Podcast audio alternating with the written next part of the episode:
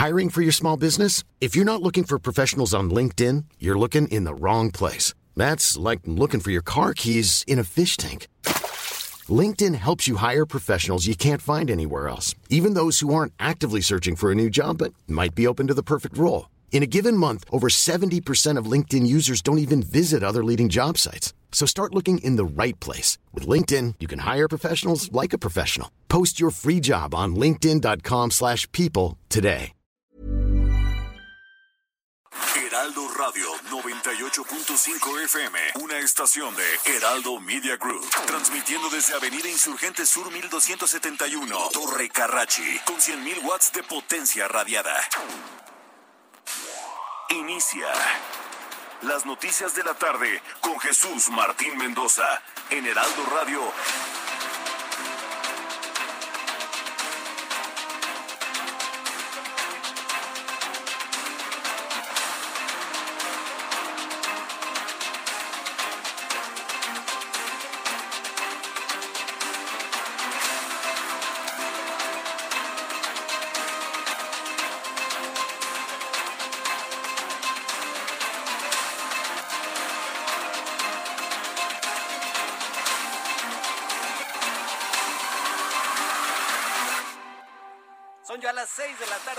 Punto, 6 en la tarde, hora del centro del país.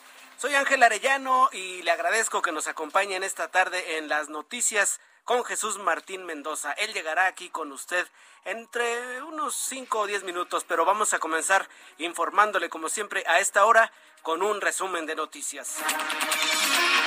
La Corte Civil de Florida, Estados Unidos, asignó hoy juez y fecha de audiencia para el caso donde se enfrentará la Unidad de Inteligencia Financiera, la UIF, de la Secretaría de Hacienda y otras dependencias mexicanas contra el exsecretario de Seguridad Pública, Genaro García Luna, acusado por lavado de dinero, corrupción, entre otros cargos. Afirman que sujetos armados incendiaron la discoteca Baby O tras el incendio de este emblemático lugar de diversión nocturno pues eh, que ocurrió la noche de ayer y la madrugada de este jueves se han manejado dos versiones debido a testimonios que aseguran que fue por un cortocircuito, mientras que otra asegura que sujetos armados forzaron la entrada del establecimiento y luego de golpear al guardia de seguridad rociaron gasolina y le prendieron fuego a este lugar. El fiscal general de la República, Alejandro Gertz Manero, se reunió con el fiscal estadounidense Merrick B. Garland y acordaron reforzar la investigación de tráfico de drogas, de armas y de personas, delitos de lavado de dinero, y además reafirmaron su compromiso en materia de extradición porque una cooperación constante en materia de seguridad entre ambos países, dicen, es fundamental. Luego de las lluvias y el deslave en la colonia La Palma, en el municipio de Catepec, Estado de México, que provocaron que un hombre quedara sepultado por el lodo y que afectó seis viviendas de la calle Salinas de Gortari, al menos 31 habitantes no van a regresar a sus hogares, por lo que serán reubicados. Victoria Arriaga, directora de Protección Civil, informó que estas familias serán reubicadas en un terreno de la colonia El Almárcigo, al igual que otras 100 que se encuentran en la zona de riesgo, pero en colonias aledañas. José María Aznar, expresidente del gobierno español, se burló de la petición de perdón pública que realizó el Papa Francisco por los excesos y la violencia ejercida contra los pueblos mesoamericanos en el periodo de la conquista. Es la voz de José María Aznar. Con todos los respetos, 200 aniversario de la independencia de México. Enhorabuena. Y ahora me cambia usted toda la cosa y dice usted que España tiene que pedir perdón. ¿Y usted cómo se llama?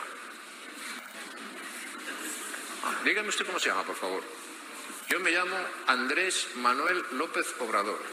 Andrés por parte de los aztecas, Manuel por parte de los mayas, López.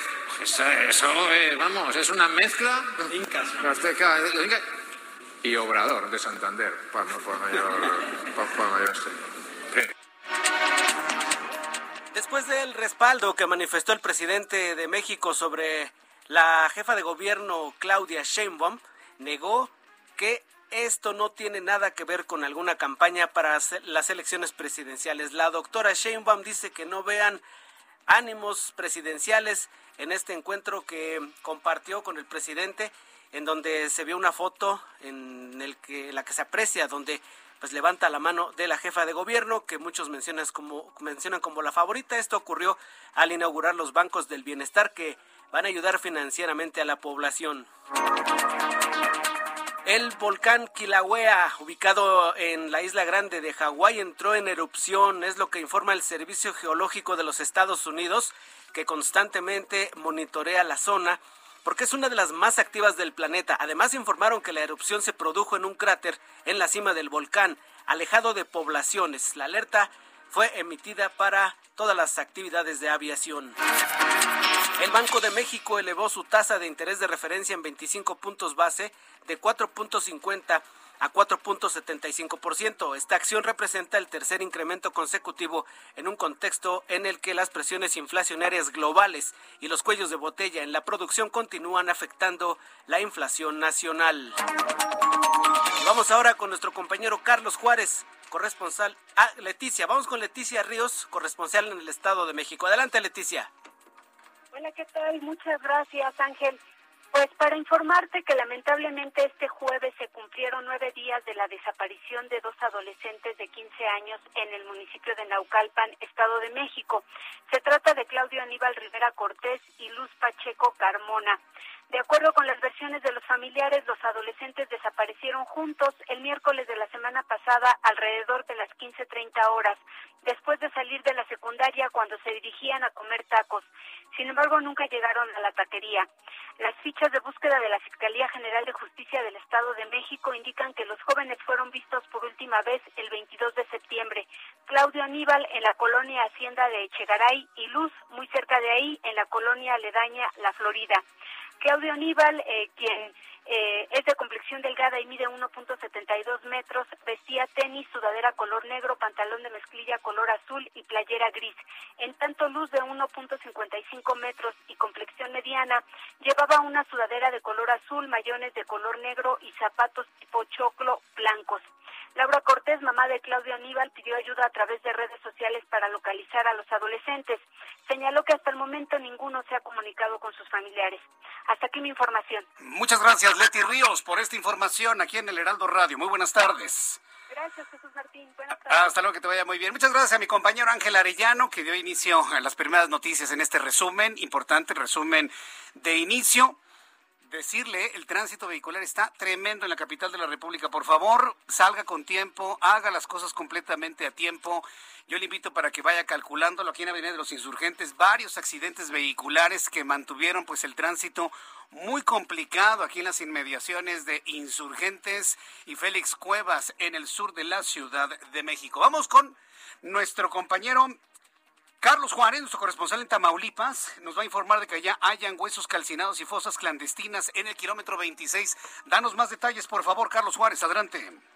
Hola, ¿qué tal, Jesús Martín? Un gusto saludarte a ti y a todo tu auditorio. Pues efectivamente ya se localizaron huesos calcinados, además de lo que vienen siendo las eh, clandestinas en un terreno del kilómetro 26 de la carretera Nauradero eh, a Monterrey. Cabe señalar que, bueno, la Comisión Nacional de Búsquedas, así como también la Comisión Estatal y la Fiscalía General del, Estado, pues ya están realizando las investigaciones pertinentes. Incluso la Comisión Nacional de Búsqueda le pidió a la Fiscalía ligar este campo de exterminio ubicado en este municipio fronterizo a las desapariciones que se han dado en los últimos meses en este tramo carretero.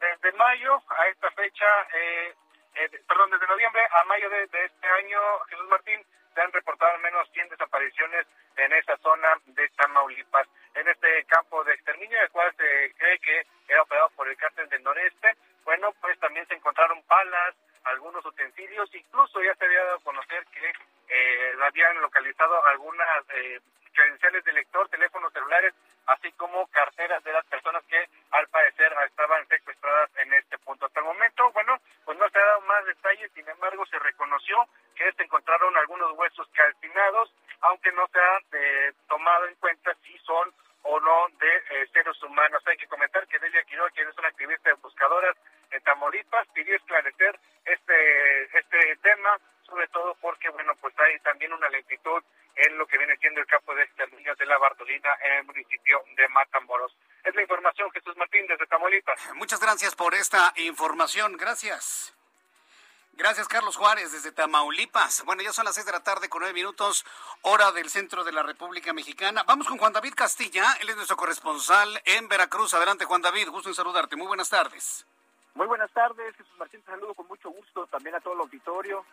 Comentarte que investigadores del Consejo Nacional de Ciencia y Tecnología protestaron afuera del Instituto Nacional de Ecología ubicado en Jalapa, la capital de este estado, esto para exigir que sean respetados sus derechos laborales. Se trata de integrantes del Sindicato Independiente de Trabajadoras y Trabajadores de Investigación de Cátedras CONACYT, quienes dieron a conocer que estas manifestaciones se llevaron a cabo de manera simultánea también en otros estados, como en la Ciudad de México, Aguascalientes, Oaxaca, Chiapas y Yucatán, y esto también para exigir un contrato colectivo de trabajo y así mejorar sus condiciones denunciaron que el pasado miércoles 29 de septiembre la Junta Federal de Conciliación y Arbitraje les negó la posibilidad de ejercer su derecho a huelga.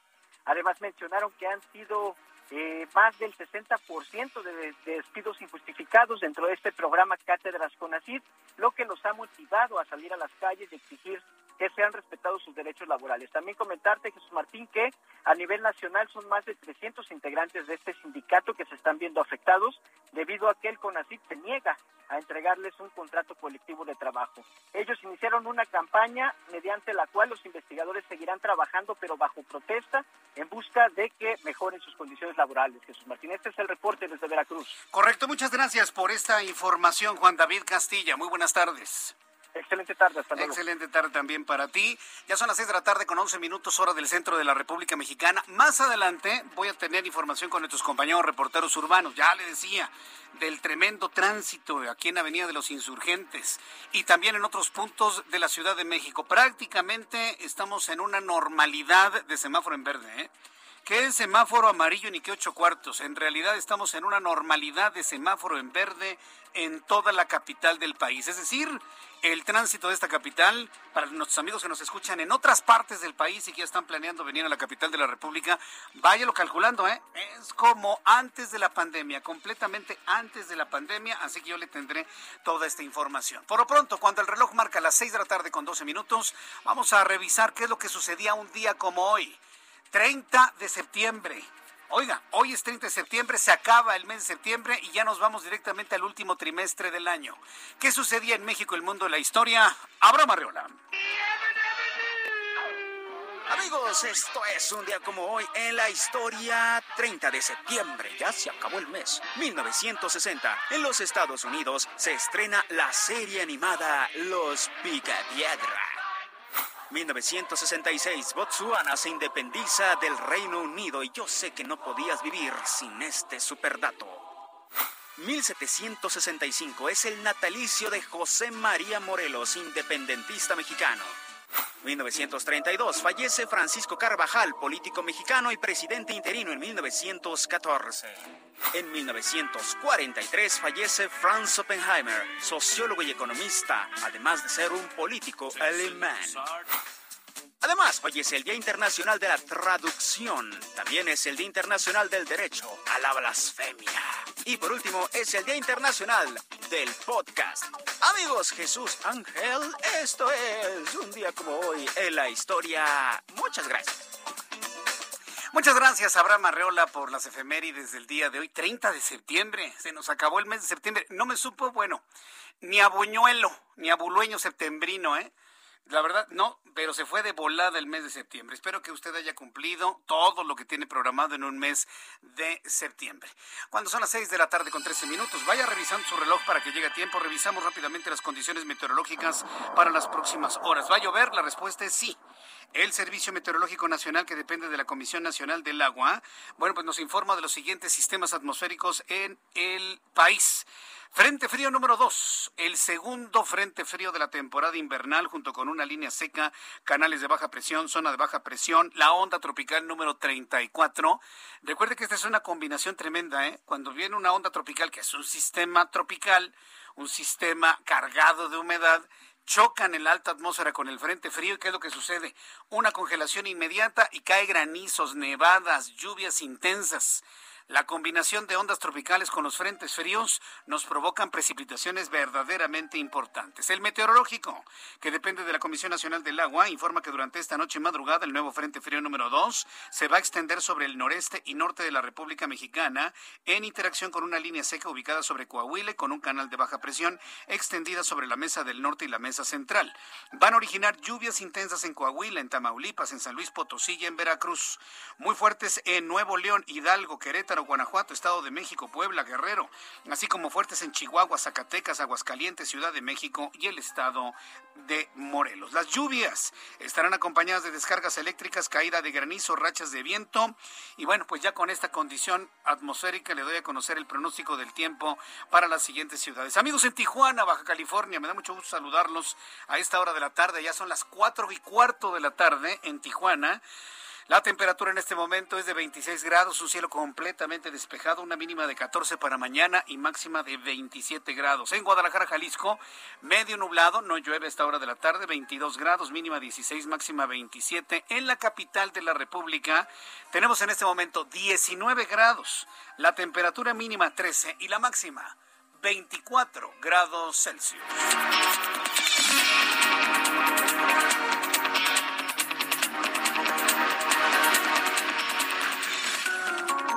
Son las seis de la tarde con 15 minutos, las seis de la tarde con 15 minutos, hora del centro de la República Mexicana. Les saluda Jesús Martín Mendoza aquí en el Heraldo Radio y bueno, pues vamos a entrar de lleno en la información importante del día de hoy. Por cierto, le voy a platicar más adelante detalles de lo que fue el incendio del mítico y legendario, no se me ocurren otros calificativos, del Baby O. Yo creo que si había un centro nocturno bueno, ¿qué calificativos ha tenido? Centro nocturno, discoteca, antro, ¿sí? Y todos los demás que se le ocurran. Yo creo que si hay uno emblemático en todo el mundo, ¿eh? Es el Baby O. Era el Baby tal y como lo conocimos. Seguramente lo van a reparar y lo que usted guste y mande, pero prácticamente ha terminado una época en el momento que lo incendian de manera intencional, ya sabe este tipo de incendios se generan por extorsiones, por cobros de pisos no entregados, etcétera, etcétera. Y esto nos habla del verdadero drama que está viviendo el puerto de Acapulco. Entonces, bueno, pues yo le voy a tener todos los detalles de esto más adelante aquí en el Heraldo Radio. Por lo pronto, mientras llegamos a esta información, más adelante le tengo detalles del incendio del Baby O.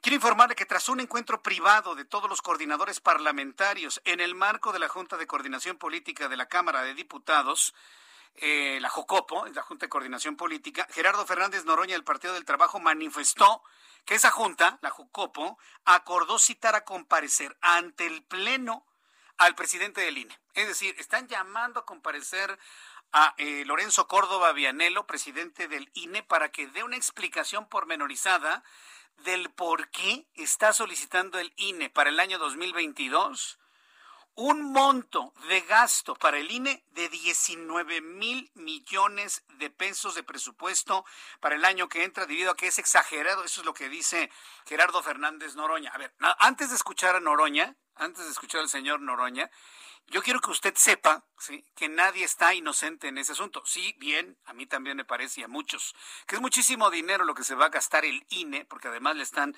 sumando los 3.800 millones de pesos que va a costar la consulta del mes de marzo.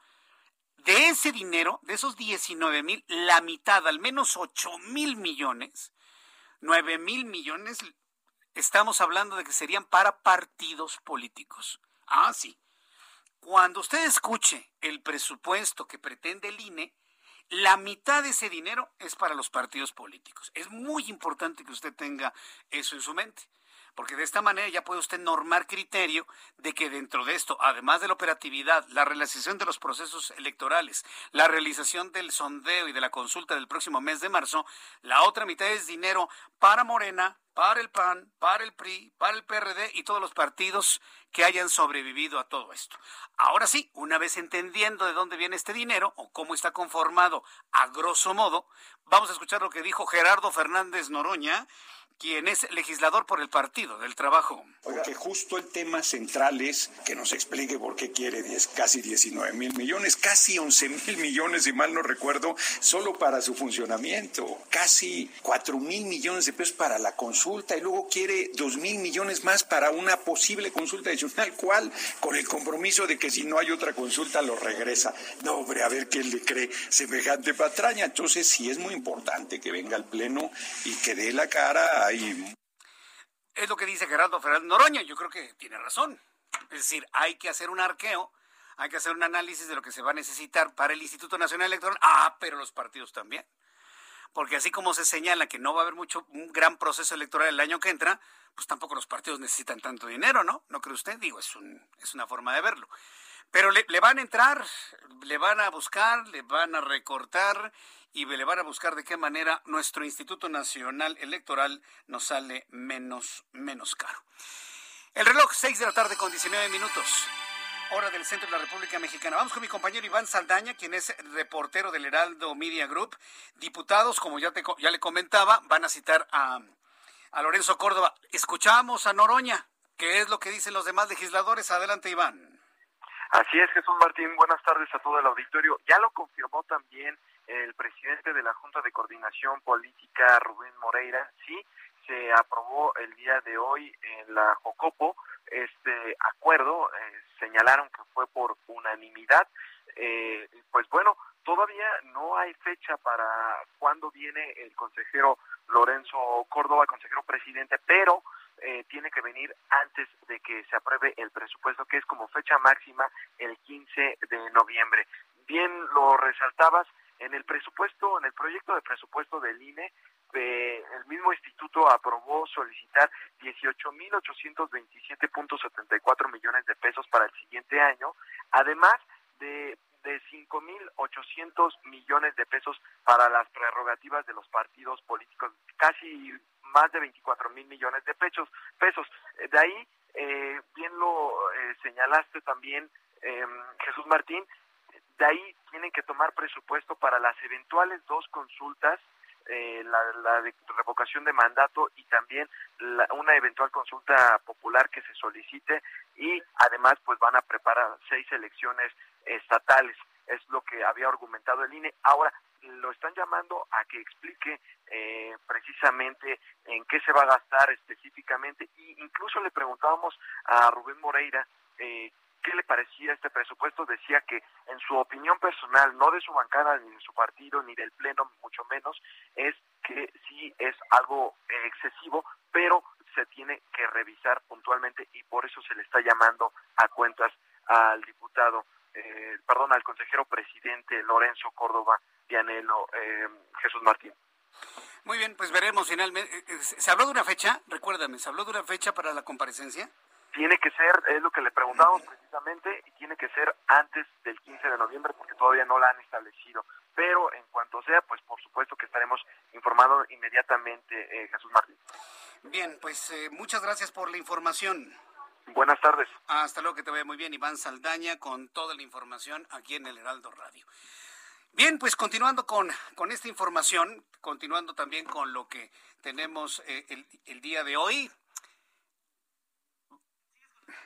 vamos a, revisar, fíjese, todo esto que ha sucedido el día de hoy en cuanto a la comparecencia que le han enviado a Lorenzo Córdoba. También el asunto de los investigadores del CONACIT.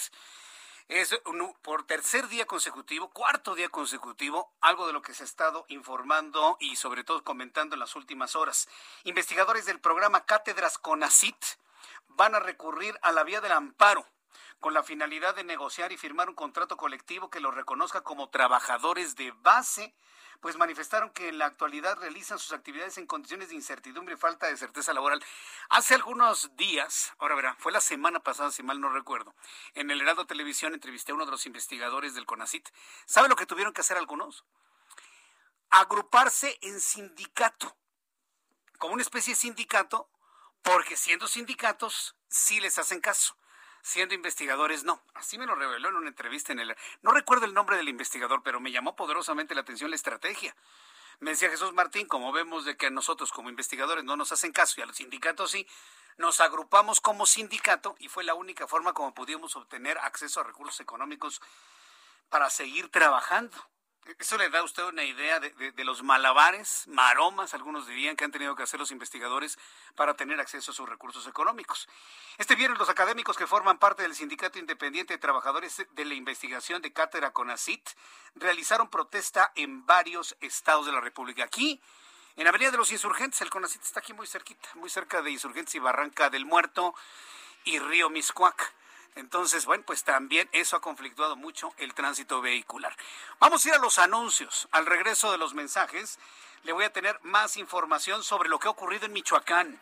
Finalmente, el Tribunal Electoral del Poder Judicial de la Federación ha confirmado el triunfo del candidato de Morena al gobierno de Michoacán. Le tengo esta información después de los mensajes y le invito para que me escriba a través de mi cuenta de Twitter, arroba Jesús Martín MX y en mi canal de YouTube, Jesús Martín MX.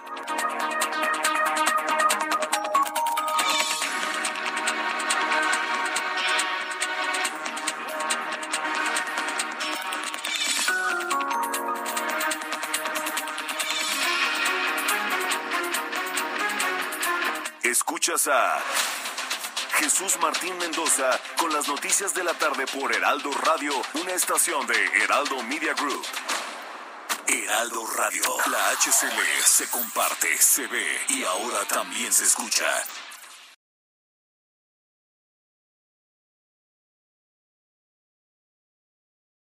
Heraldo Radio. La HCL se comparte, se ve y ahora también se escucha. Escucha las noticias de la tarde con Jesús Martín Mendoza. Regresamos. La Armada de México cumple 200 años al servicio de la paz y el desarrollo de México. Desplegando todo el poder naval, en el mar, en el aire y en la tierra. 200 años defendiendo a la población de México. Ayudando en la adversidad. Protegiendo la seguridad y la vida. 200 años protegiendo la nación. Una armada que nació para servir a México. Gobierno de México.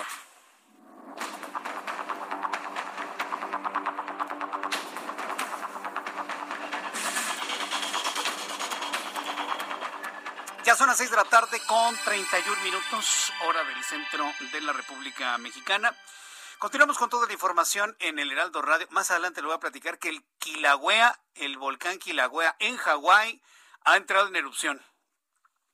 Septiembre de 2021 será recordado como el mes de los volcanes, no el mes de los sismos, no el mes de los temblores. Aunque si tembló fuerte para México el 7 de septiembre, Septiembre pasará la historia, septiembre de 2021, como el mes en el que entraron en erupción varios volcanes en el mundo. Y hoy, 30 de septiembre, fíjese, no se fue limpio, ¿eh? El Kilauea en Hawái empezó nuevamente su actividad. Esto es verdaderamente interesante. Al ratito le tengo más información sobre ello. Bien, le informo que finalmente triunfó Ramírez Bedoya, el candidato del Movimiento de Regeneración Nacional al gobierno de Michoacán. Pese a las denuncias de interferencia del crimen organizado por parte del gobernador Silvano Aureoles y líderes del PAN, PRI y PRD, por unanimidad de votos, el Tribunal Electoral del Poder Judicial de la Federación ratificó el triunfo del morenista Alfredo Ramírez Bedoya a la gubernatura de Michoacán. En una sesión que nos dicen fue maratónica, sobre todo por el tiempo que llevó para poder de alguna manera resolver este asunto, los magistrados del tribunal concluyeron que si bien hay registros de la intervención del crimen organizado en el proceso electoral del pasado 6 de junio, solo se pudo acreditar su acción en cuatro ayuntamientos, Mújica, Gabriel Zamora, La Huacana y en Nuevo Urecho. Pero bueno, independientemente de todo ello, finalmente Ramírez Bedoya se hace de la gubernatura del estado de Michoacán. Hay, por supuesto, reacciones a lo que ha determinado el Tribunal Electoral del Poder Judicial de la Federación. Representantes del PRD lamentaron la decisión del Tribunal Electoral del Poder Judicial de la Federación sobre validar la victoria morenista en el estado de Michoacán por las elecciones del pasado 6 de junio. El líder del partido, Jesús Zambrano, declaró que tras esta aprobación validaron la intromisión del crimen organizado en las elecciones a favor del candidato de Morena. Es una acusación durísima, ¿eh? Es una acusación dura y grave desde mi punto de vista. Por lo pronto, ya el PRD está responsabilizando inclusive al Tribunal Electoral del Poder Judicial de la Federación de estar, pues de alguna manera avalando el ingreso del crimen organizado en Michoacán a través de Morena. Los miembros del partido dijeron que los magistrados tuvieron la posibilidad de impedir que el proceso electoral quedara en manos del crimen organizado al validar unas elecciones plagadas de irregularidades y violación a los derechos humanos. Esto fue lo que dijo Jesús Zambrano. Al validar el Tribunal Electoral del Poder Judicial de la Federación una elección que estuvo viciada de origen, en la que el narcotráfico y las bandas delictivas decidieron el rumbo de la elección y su resultado mismo, el Tribunal Electoral le ha dado un severo golpe a la democracia. Es un atentado incluso contra la seguridad nacional. Esto fue lo que comentó el propio Jesús Zambrano. Habrá que ver qué es lo que pasará finalmente hacia el futuro, pero por lo pronto, mire, eh, estaré buscando a Ramírez Bedoya. Vamos a buscarlo para entrevista. Estoy entrevistando a todos los gobernadores que van tomando posesión. Ayer lo hice con eh, Ricardo Gallardo Cardona. En la próxima semana pues platicaré con Ramírez Bedoya. Obviamente le vamos a preguntar sobre estas aseveraciones tanto de Jesús Zambrano como de Silvano Aureoles, a ver finalmente qué es lo que tiene que decir. En otros asuntos que han llamado poderosamente la atención y sobre todo que se ha vuelto muy viral, que se ha vuelto muy viral en las redes sociales, ¿se acuerda usted de José María Aznar? ¿Se acuerda usted de José María Aznar? Presidente del gobierno español en el pasado, expresidente del gobierno español, pues estuvo como una especie de, mesa redonda, en un, foro allá en España. Y a la pregunta, ¿no? De, qué es lo que opinaba de la solicitud del presidente mexicano de, que España ofreciera disculpas a México por la conquista, un asunto que creo que ya está muy sobado, un asunto ya muy comentado, un asunto ya muy, inclusive le diría muy superado, ¿eh? Bueno, pues finalmente José María Aznar habló sobre la petición de perdón pública que realizó el Papa Francisco por los excesos y la violencia ejercida contra los pueblos mesoamericanos en el periodo de la conquista. Es decir, no fue una disculpa a México, ¿no? no sino pues, de toda la intervención. Pero fíjese lo que dijo eh, el, señor Aznar. La verdad fue muy interesante y sobre todo ha causado muchos comentarios. Referente a la petición del Papa, dijo que actualmente todos piden perdón de todo, pero que él no va a hacerlo. Dígalo quien lo diga. Aznar recuperó protagonismo por sus declaraciones y después de que su mismo partido lo apartó eh, por sus comentarios ofensivos y por su afán controlador. Eso es lo que, lo que han dicho. Sin embargo, bueno, ¿qué dijo sobre el pedir perdón eh, de España a México? Y Aznar se refirió al presidente de la República, al presidente Andrés Manuel López Obrador. ¿Tienes el audio por ahí? Vamos a escuchar lo que dijo Aznar en ese momento frente a un público que además lo aplaudía y se reía. Escúchelo usted. Con todos los respetos, 200 aniversario de la independencia de México. Enhorabuena. Y ahora me cambia usted toda la cosa y dice usted que España tiene que pedir perdón. ¿Y usted cómo se llama? Ah, dígame usted cómo se llama, por favor. Yo me llamo Andrés Manuel López Obrador. Andrés por parte de los aztecas, Manuel por parte de los mayas, López. Eso, vamos, es una mezcla. Incas. Azteca, y Obrador de Santander, para, mayor, y luego el moderador le dice los incas. O sea, yo creo que no tienen ni idea de dónde estaban los incas, ¿no? Porque los incas nunca tuvieron comunicación con Mesoamérica. Pero bueno, finalmente eso fue lo que, lo que sucedió en este foro que finalmente pues no es nada nuevo, ¿no? Finalmente se volvió a plantear el hecho de que en México prácticamente todos, casi el 100% de los mexicanos, y digo casi porque hay un porcentaje, le puedo decir que más del 95% de los mexicanos tenemos algún mestizaje con familias españolas. Prácticamente todos, prácticamente todos, en mayor o en menor medida, en mayor o en menor medida. Unos tienen más de franceses, otros tienen más de españoles, otros tienen más de italianos, uno que otro por ahí a lo mejor viene de Dinamarca, tal vez. ¿Qué sé yo? O sea, somos una nación mestiza. Y ya sin hablar de las castas que se hablaban en el siglo XVIII, XVII, somos mestizos. Y nuestros apellidos, nuestros nombres, vienen precisamente de ese mestizaje, de esa llegada de los españoles a México. Así como analizó José María Aznar, el nombre del presidente de la República, analice usted el suyo. Analice el mío, vaya. Jesús Martín Mendoza Arriola. Arriola es una región que está al norte de Madrid rumbo a Santander. Que quién vivía de mi familia ahí, quién sabe.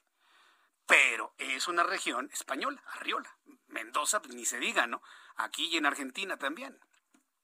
Entonces todos tenemos apellidos españoles, todos. Y eso es lo que finalmente está criticando José María Aznar, nada más. Que se reconozca finalmente que no somos ni españoles ni indígenas, somos mestizos, somos mexicanos y ya. Somos una nueva historia, somos un nuevo pueblo, ¿sí? producto de un gran mestizaje entre españoles, indígenas, una carguita de negro, una carguita, sí, de africanos, de afroamericanos que ahora les llaman, de asiáticos también, y todo ese cúmulo de, mezclas han conformado lo que hoy es orgullosamente la raza mexicana. ¿eh? Tendríamos que sentirnos más orgullosos de nuestros orígenes, ¿eh? de, nuestro origen mestizo, como nación, como nación independiente. Pero bueno, vaya que si fue interesante lo comentado por José María Aznar. Puede ver usted parte de este video en mi cuenta de Twitter, arroba Jesús Martín MX. Embajadas y consulados de México en el exterior comenzaron a alertar sobre posibles actos de fraude. ¿eh? con el cuestionario que se debe llenar para quienes quieren viajar a México. Se trata del cuestionario México Vuela Seguro, que es un requisito para viajeros que pretenden ingresar a territorio mexicano. El llenado de este cuestionario a través de Internet es gratuito. Sin embargo, representantes diplomáticos han detectado sitios electrónicos que buscan cobrar hasta 99 dólares por el llenado de un documento totalmente gratuito. No caiga usted en el engaño, por favor. No caiga usted en el engaño. El llenado de este cuestionario a través de Internet es gratuito. Sin embargo, estos representantes han encontrado este tipo de fraudes a través de un boletín elaborado y difundido por el área consular de la Secretaría de Relaciones Exteriores. Se alertó sobre los intentos de fraude que se han dado. Si bien en términos y condiciones de dichas páginas se indica que el costo se deriva de la contratación de servicios privados de asistencia y que es posible realizar el trámite directamente ante las autoridades. Utilizan la bandera, el escudo nacional o la marca México, agregó la autoridad mexicana. Si usted conoce extranjeros que van a llegar a nuestro país y ha escuchado usted esta información, por favor, dígales, pídales que no se dejen engañar. Las seis de la tarde con 40 minutos, hora del centro de la República Mexicana. Un poco más tarde voy a conversar en cualquier momento con Eduardo Césarman. Eduardo Césarman es uno de los socios del Baby O de Acapulco. Estamos todos consternados, ¿no? Yo creo que si las paredes del Baby O hablaran, no, bueno, qué historias habrían de contar, ¿no? Giovanna, Ángel, Emanuel. Creo que todos en algún momento de nuestra vida hemos estado en el Baby O. A ver, ¿quién de aquí no conoce el Baby O? ¿Tú? Ah, mira. Pero porque no han ido a Acapulco, ¿no? Por la pandemia, están muy chavos o qué. No, bueno, nada más que lo reconstruyan, hay que ir, es cultura general, ¿eh? Cultura turística general, ir al baby. ¿Sí o no, Giovanna? Sí, por eso le decía también en el Heraldo de Televisión, mítico y de leyenda, ¿eh? Mítico y legendario el Baby Es más, mucha gente visitaba Acapulco para ir al Baby O sea, sí la playa, sí el destino, sí Acapulco, sí la zona turística más importante, pero la verdad se ha dicha, ¿eh? Muchos turistas internacionales venían a México tan solo para conocer el Baby El antro de Luismi, ¿no? Dicen que se la pasaba Luismi ahí. Entre el Baby y el Cucaburra de Acapulco. Saludos a mis amigos de, del Cucaburra ya en Acapulco entre el Cucaburra y el Baby O, ahí se la pasaba Luismi, ¿no? Entonces iba mucha gente, ¿no? Diciendo, ¿a dónde fuiste, no? No, pues me fui al Baby O, a ver si veía a Luismi, ¿no? Imagínense, ¿no? Va a estar entrando al, al, Baby O, ya llega el ballet parking, subía las escaleritas, ¿sí? Para entrar ahí por la O. Y de repente allá en el fondo, Luis Miguel.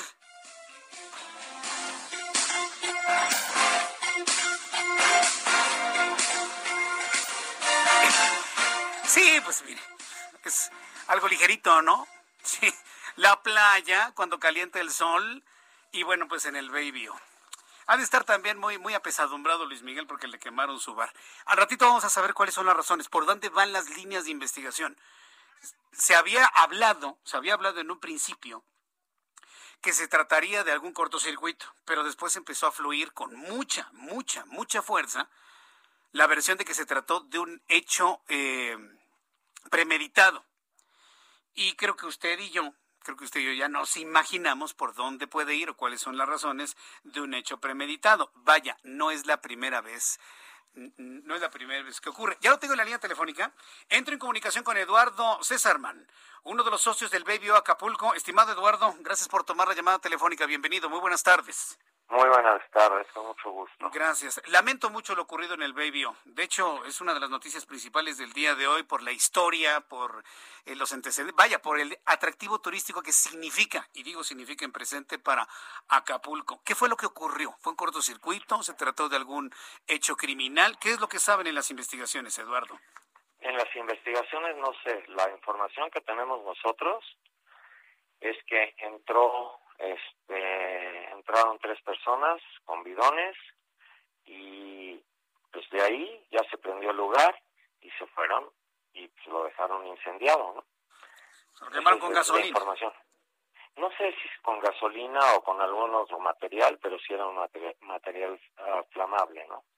Cuando este tipo de cosas han ocurrido en otros centros nocturnos o restaurantes en otras partes de la República Mexicana, bueno, pues la línea, la línea de investigación es la extorsión, derecho de piso. ¿Ustedes estaban presionados ante eso? No, nada. nunca nos han tratado de extorsionar, nunca nos han cobrado derecho de piso, nunca han tratado de cobrar derecho de piso, este, nunca hemos pagado una mordida a una autoridad. El lugar realmente había, había sido bendecido de de estar en una burbuja diferente a todos los lugares de México. Alguna, de los que sin duda alguna los que conocemos el BBO, teníamos, tenemos una sensación de seguridad, de irnos a divertir bien, padre, hasta altas horas de la noche, pero seguros en el BBO.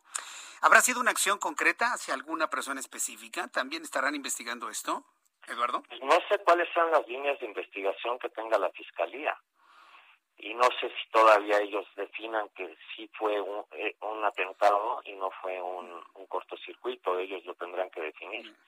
Pero pues nosotros estamos haciendo lo que nos toca, que es levantar la, los hechos, hacer nuestra nuestra demanda y este esperar a los peritajes para poder entrar al lugar y ver realmente darnos cuenta exactamente cómo están las cosas. E, es decir, ¿sería difícil entonces en este momento hablar de algún porcentaje de afectación en el inmueble, Eduardo Cesarman? Pues mira, yo lo que tengo entendido es que todo lo que es lo que estaba en el techo ya no existe, es decir, existe pero ya no sirve. Y todo lo que es la cabina de sonido y todo lo que implican los equipos electrónicos. Este, y el piso, pues el piso a final de cuentas es alfombra y, es maderita en los boots, es decir, no no es algo importante, ¿no? Sillas, mesas, pero eso eso no es lo importante, lo importante es lo que está colgando arriba y no sé si haya daño en el edificio. Ahora, eh, eh, afectación a personas no hubo, ¿verdad, Eduardo? Nada más el, el guardia, este que tuvo un shock nervioso, porque pues eh, parece que sí llegaron muy agresivamente a amenazarlo, ¿no? Pero es todo. Pero él está bien. Debo entender que todo el inmueble y todo lo que había en el interior estaba asegurado, ¿verdad, Eduardo? Eh, pero no contra, contra actos eh, con violencia. ¡Wow! ¡Qué barbaridad! Sí. es decir, si sí fue un cortocircuito, y ojalá yo esté mal y haya sido un cortocircuito, sí hay seguro. Si no, no hay seguro.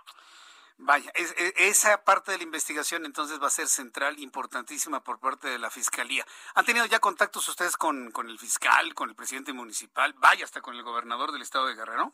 No, con nadie. Con nadie. ¿No se han acercado para, para preguntar si necesitan algo? No, no, nadie se ha acercado. El Baby O es un lugar emblemático, es mítico, es legendario, Eduardo Césarman. Lo ocurrido el día de hoy como marca Acapulco.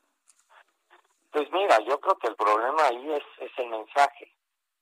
Es el mensaje de un Acapulco que como tú dijiste muy claramente, ¿no? En, el Baby hoy ibas y te sentías seguro y te sentías arropado y te divertías y pues ya no existe, no sé, no sé, es decir, es un mensaje de que Acapulco está mal o es un mensaje tal vez de que nosotros no sabíamos que Acapulco estaba mal porque vivíamos en, en, en, en, este, en este ambiente, ¿no? Y la realidad es que sí estaba mal desde antes. Entonces yo no lo sé, pero ojalá no sea un mensaje equivocado, porque han sido tantos golpes que ha sufrido Acapulco durante los últimos años, que si no es un huracán, que si no es un terremoto, que si no es el vidrio quemado, que cada vez ha sido muy difícil levantar Acapulco y se ha hecho a través del trabajo de todas las gentes y todos los empresarios y todos los trabajadores que, que viven del turismo. Entonces sí sería una lástima mandar un, un mensaje equivocado con esto. El plan es reconstruir, ¿no? El plan es eh, volver a reinaugurar el Baby O. Me imagino que esa, en los socios, en los dueños, está eso en la mente, ¿no es así, Eduardo? Pues mira, yo creo que hay que tomar en cuenta varias cosas. Por el momento lo estamos tomando día a día y queremos entrar y queremos saber qué pasó y queremos ver este qué se puede hacer y qué no se puede hacer. Porque si esto daña el edificio, pues va a ser casi imposible. Es decir, volver a hacer una discoteca o un antro, como le quieran llamar, de nuevo completamente, este, pues no, no está tan fácil. La situación después de haber cerrado año y medio tampoco es tan fácil. Entonces sí habría que, que ver el cómo, ¿no? Pero si la idea es sí, pero el chiste es ver el cómo, se puede lograr. ver el cómo y si se puede, ¿no? En función de los daños. Bueno, pues entonces estoy seguro que esto va a durar algunas semanas, esta revisión, estos análisis, este, vaya esta revisión en general. Vamos a estar muy atentos con ustedes, si me lo permite, para informar al público, ¿no? Porque esta, este lugar que hoy le llaman los chavos antro, pero que nació como discoteca, pues está en el recuerdo de muchos, ¿no? Y yo creo que perder algo así en un lugar tan importante para todos los mexicanos y muchos visitantes del extranjero sería algo muy doloroso, Eduardo. Sí, se terminaría una época de Acapulco. Y para Acapulco también, porque sí, como tú lo dices, es, decir, había noches que estaba el abuelo, el hijo y el nieto, ¿no? En la misma mesa divirtiéndose como, como, pues en ningún lugar se divertía la gente. Sí. ¿Cuántos años del Baby O, Eduardo? 46. 46. Me quedé corto cuando calculaba 40 en el programa de televisión. 46 años, ¿no? Pues es, efectivamente, abuelos, padres e hijos divirtiéndose al igual en el Baby O. Al mismo tiempo. Ojalá y eso lo volvamos a ver, ojalá eso lo volvamos a vivir. Yo, yo, yo, espero que esto no haya pasado a mayores, que nada más hayan sido pues lo, lo, que se puede cambiar y reparar. Y bueno, pues estaremos muy atentos con, con la sociedad de ustedes para conocer qué va a pasar con el Baby O. Muchísimas gracias, Eduardo Césarman. No, hombre, muchas gracias a ti. Te lo agradezco mucho. Gracias, que le vaya muy bien. Hasta pronto. Este Eduardo Césarman es uno de los socios del Baby O de Acapulco. Consternado, pues, pues imagínese. Consternado. Que alguien me hable de un lugar de esas características con 46 años de historia. 46 años de historia. Y mire que le estamos sumando el tiempo que estuvo cerrado por la pandemia. Que alguien me diga qué otro lugar ha sobrevivido de esa manera. Digo, puede haber uno que otro, pero en el lugar específico con la historia, con la historia de quienes han visitado el lugar, es muy, muy, muy difícil. Van a tener que investigar, es evidente, lo escuchamos en este momento. Ojalá y el peritaje hable de que se trató de un cortocircuito. Pero está la otra versión de que llegaron tipos muy violentos con bidones para quemar el lugar. ¿Cuál va a ser la versión de las que les han dado a los socios que va a prevalecer? Pues estaremos muy atentos finalmente de ellos. Son las 6 de la tarde con 51 minutos, hora del centro de la República Mexicana. Le tengo toda la información de economía y finanzas con Héctor Vieira. La Bolsa Mexicana de Valores cerró la sesión de este jueves con una ganancia del 0.59%, luego de sumar 300.94 puntos, con lo que el índice de precios y cotizaciones, su principal indicador, se ubicó en 51.385.55 unidades. Sin embargo, concluyó el mes con un retroceso acumulado del 3.6%, el más alto desde marzo de 2020. En Estados Unidos, Wall Street cerró con pérdidas generalizadas, ya que el Dow Jones retrocedió 546.80 puntos para ubicarse en 33.843.92 unidades. Por su parte, el Standard Poor's perdió 51.92 puntos, que lo colocó en 4.307.54 unidades. Por su parte, el Nasdaq cedió 63.86 puntos para quedarse en 14.448.58 unidades. En el mercado cambiario el peso mexicano se depreció 0.24% frente al dólar estadounidense, al cotizarse en 20 pesos con 36 centavos a la compra y en 20 pesos con 67 centavos a la venta en ventanilla. El euro por su parte se cotizó en 23 pesos con 57 centavos a la compra y 23 pesos con 89 centavos a la venta. El Servicio de Administración Tributaria anunció que aplicará medidas más estrictas con respecto a la recolección de información de los contribuyentes, por lo que a partir de 2022 los bancos deberán reportar las cuentas que reciben depósitos mayores a 15 mil pesos. La Comisión Económica para América Latina y el Caribe, CEPAL, advirtió que los efectos del cambio climático van a provocar que en 2030 México pierda el 5.6% del ingreso que genera cada persona al año. Esto significa el Producto Interno Bruto per cápita, derivado de un aumento de 4 grados en la temperatura a nivel global. La Confederación de Cámaras Nacionales de Comercio, Servicios y Turismo con Canaco informó que existe retraso en la llegada de mercancías previo al Buen Fin, que se llevará a cabo del 10 al 16 de noviembre, aunque confió en que se superarán las ventas alcanzadas el año pasado, que ascendieron a 239 mil millones de pesos. Tras la revocación de la licencia de operación de Accendo Banco, el presidente de la Asociación de Bancos de México, Daniel Becker, negó que existan focos rojos en otras instituciones financieras sobre sus prácticas e índice de capitalización, por lo que descartó la aplicación de una medida similar en el corto plazo en alguna otra institución. Informó para las noticias de la tarde Héctor Vieira. Muchas gracias, Héctor Vieira. Muchas gracias por toda la información de economía y de finanzas. Ya son las seis de la tarde con 54 minutos, hora del centro de la República Mexicana. Muchas gracias, Carl Weiss. Dice que los depósitos mayores de 15 mil pesos no tienen por qué pagar impuestos. Esther Reyes dice que ya nos puso su like. Para las personas que nos siguen a través de YouTube, les encargo su like, su, su dedito para arriba, por favor. Me ayuda muchísimo. Ah, y una petición, si a usted le preguntan en la calle, por teléfono, mientras va manejando qué estación de radio escucha, diga con toda claridad, yo escucho el Heraldo Radio y si es a esta hora de la tarde, con Jesús Martín Mendoza. Voy a los anuncios, regreso con un resumen, números de COVID y mucho más aquí en el Heraldo. Escuchas a Jesús Martín Mendoza con las noticias de la tarde por Heraldo Radio, una estación de Heraldo Media Group. Heraldo Radio. La HCL se comparte, se ve y ahora también se escucha.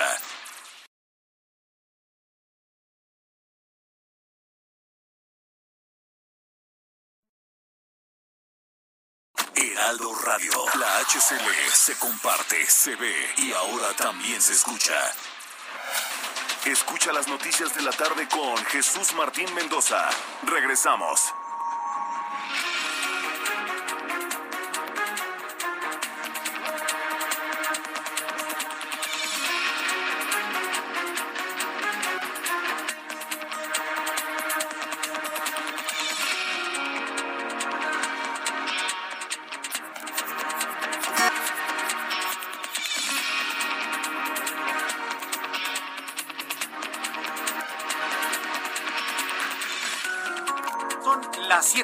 Son las 19 horas en punto hora del centro de la República Mexicana. Le presento un resumen con las noticias más importantes en el Heraldo Radio.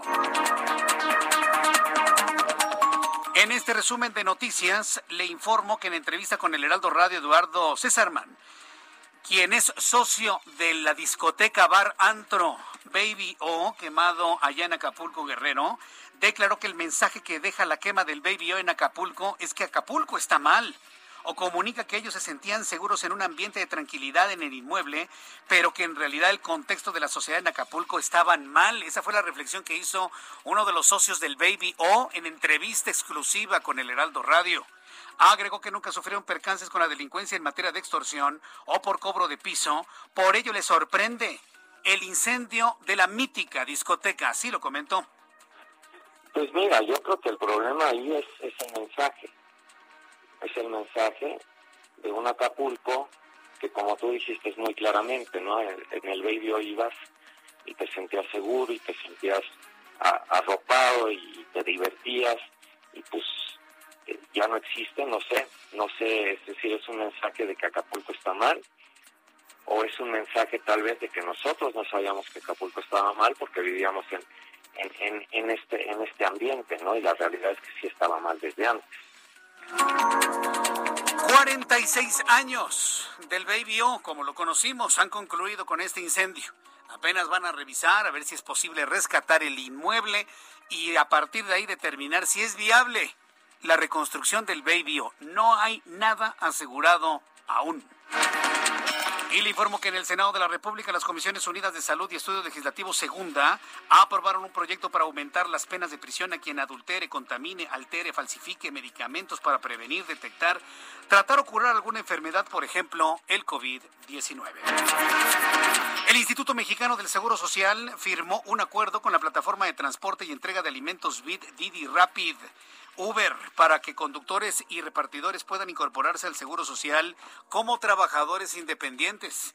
Les van a dar esos beneficios en el Seguro Social a los conductores de motocicletas y bicicletas que repartan Bit, Didi, Rappi, Uber eh, y, y los de Shopper. ¿Los Shoppers también? Me imagino que sí todos los que están llevando productos a las casas para que las personas no se expongan al COVID-19 van a tener repartidores, seguramente esto tendrá que extenderse a repartidores de pizzas, a repartidores de comida de toda índole, sin necesidad de estar en estas plataformas por aplicación. Un gran anuncio que hace hoy el Instituto Mexicano del Seguro Social. La Secretaría de Gestión Integral de Riesgos y Protección Civil alertó alerta amarilla por pronóstico de lluvia fuerte en ocho alcaldías de la Ciudad de México. Detalló que se prevén precipitaciones pluviales en las demarcaciones de Álvaro Obregón, Coajimalpa, Iztapalapa, Madrena Contreras, Milpa Tláhuac, Tlalpan y también en Xochimilco. En más noticias en este resumen, informo que la Cámara de Representantes de los Estados Unidos y el Senado aprobaron un proyecto de ley para evitar que la actual administración se quede sin fondos y deba cerrar. Nancy Pelosi, presidenta de la Cámara, señaló que es importante financiar la adquisición en estos momentos porque la economía estadounidense está recuperándose después de la crisis y de la pandemia.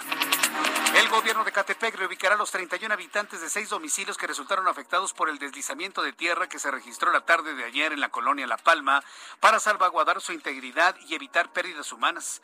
A través de las áreas administrativas, el gobierno local brindará un apoyo económico durante cuatro meses para que las personas afectadas puedan rentar una vivienda. Mientras se concreta su reubicación, informó el presidente municipal Fernando Vilchis Contreras. El expresidente francés Nicolás Sarkozy fue condenado este jueves a un año de cárcel. Algunos querían meterlo el resto de su vida a la cárcel. No. La justicia en Francia determinó solamente un año de cárcel que podría cumplir en arresto domiciliario por la financiación ilegal de su campaña presidencial de 2012, lo que supone su segunda sentencia de cárcel en poco más de medio año. El tribunal consideró que el jefe del Estado francés entre 2007 y 2012 se benefició de un sistema de doble contabilidad puesto en marcha para poder superar los límites de gastos impuestos por la ley francesa. Son las noticias en resumen. Le invito para que siga con nosotros. De saluda Jesús Martín Mendoza.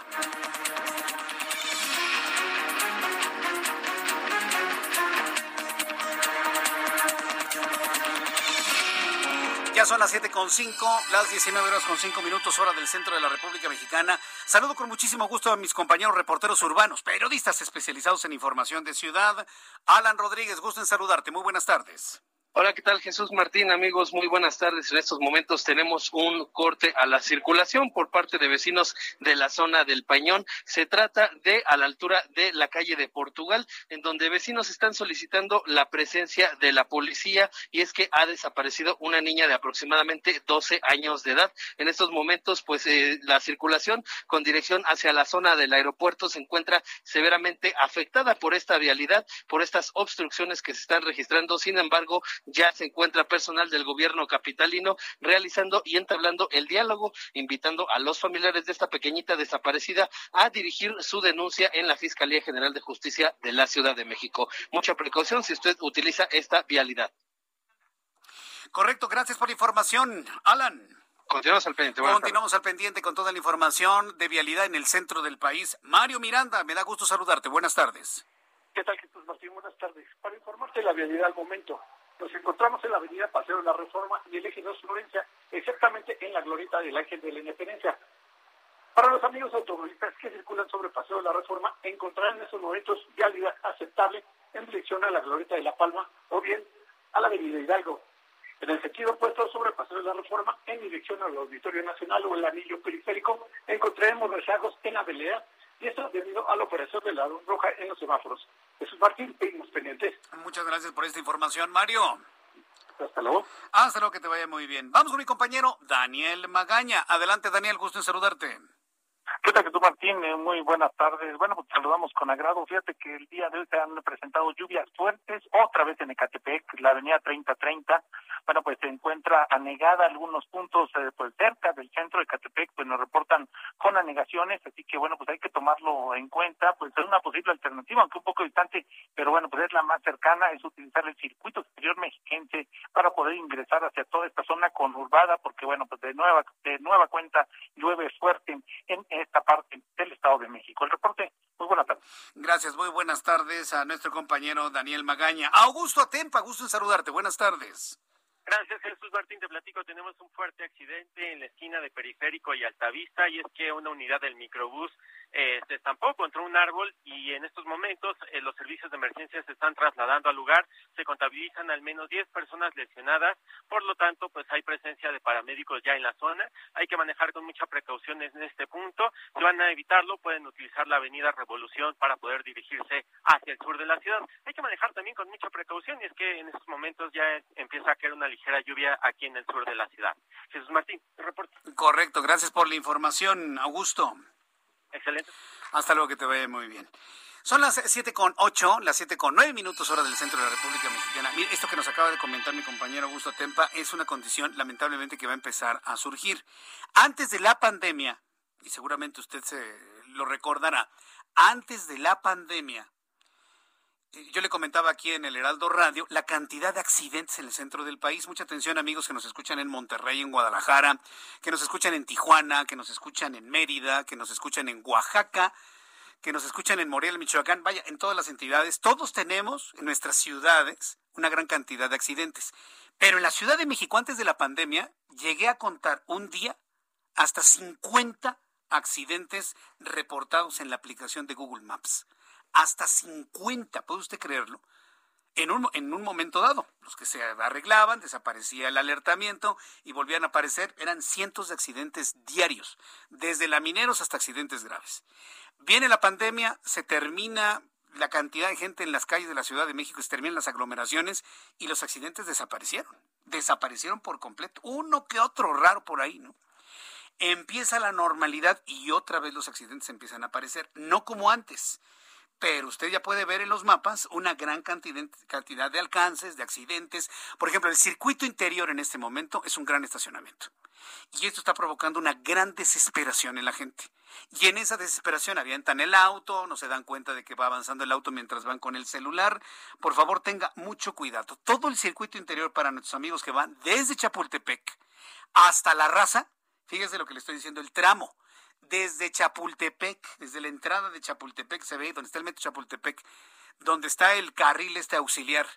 De ahí hasta la raza y más allá adelante, es más, le podría decir hasta la altura del metro, ahorita le digo qué metro es este, Valle Gómez, desde Chapultepec hasta el metro Valle Gómez está como estacionamiento, ni siquiera vuelta de rueda.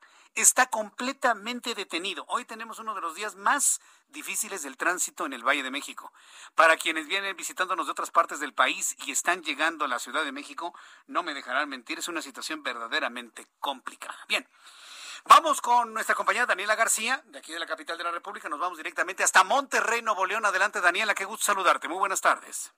Igualmente, Jesús Martín, muy buenas tardes. Pues para informar el día de hoy que el gobernador entrante de Nuevo León, Samuel García, presentó ya su gabinete de gobierno que estará iniciando trabajos este lunes 4 de octubre. El primer nombramiento oficial hecho por García fue el secretario general de gobierno, quien será Javier Navarro, eh, proviene de la iniciativa privada y fue presidente del Consejo Cívico de Nuevo León. También de la iniciativa privada se nombró a Marta Herrera como la secretaria de Igualdad e Inclusión. Herrera se ha desempeñado dentro del Consejo Nuevo León y de Temex en los pasados años. Iván Rivas irá a la Secretaría de Economía tras haber dejado su cargo como director de Coparmex en el Estado y Sofía Leticia Morales a la Secretaría de Educación, Alma Rosa Marroquín a la Secretaría de Salud. Las dos, pues, cabe mencionar, provienen provienen del sistema TEC de Monterrey. Federico Rojas será el secretario de Trabajo y Marco González será el secretario de Desarrollo Regional. Él fue diputado por Morena en la pasada legislatura y candidato al municipio de Santiago por ese mismo partido. Hernán Villarreal fue el coordinador de la campaña de García, será ahora el titular de la Secretaría de Movilidad de reciente creación. También Mari Carmen Martínez irá a Turismo, también recién creada, y Alfonso Martínez a la de Medio Ambiente después de dirigir el Observatorio Ciudadano de la Calidad del Aire. La activista Jimena Peredo será la secretaria de Participación Ciudadana y Gloria Morales de Administración. En sus puestos repiten el secretario de Finanzas y Tesorería del Estado, Carlos Garza Ibarra, y el de Seguridad Pública, Aldo Paz También una secretaría que se está creando actualmente es la Secretaría de las Mujeres. Será al frente Alicia Leal, proviene de Alternativas Pacíficas y es especialista en temas de violencia de género y trata de personas. Eh, para la Secretaría de Cultura se nombró a Melissa Segura Guerrero. Hoy se encuentra ella como secretaria técnica de CONARTE. Finalmente, pues el nombramiento que más ha llamado la atención es el de la esposa de Samuel García, Mariana Rodríguez, será la encargada de la oficina Amara Nuevo León, que fungirá como una encargada del resto del gabinete. Jesús Martín, es la información que te tengo. A ver, esa última parte no te entendí. La esposa del próximo gobernador, ¿qué, qué, qué va a estar? ¿Qué va a hacer? ¿No va a estar en el DIF? Parte de los cambios que está haciendo el gobierno de Samuel García, que de hecho se está discutiendo en este momento en el Congreso local, es modificar la ley orgánica de la Administración Pública del Estado. Esto incluye la creación de la oficina Amara Nuevo León, que será la encargada de coordinar el gabinete del Estado. De esa manera, pues ella será la encargada, digamos, ah. se le está nombrando de cierta manera incluso como una vicegobernadora. Amar a Nuevo León, vaya se le está llamando como vicegobernadora.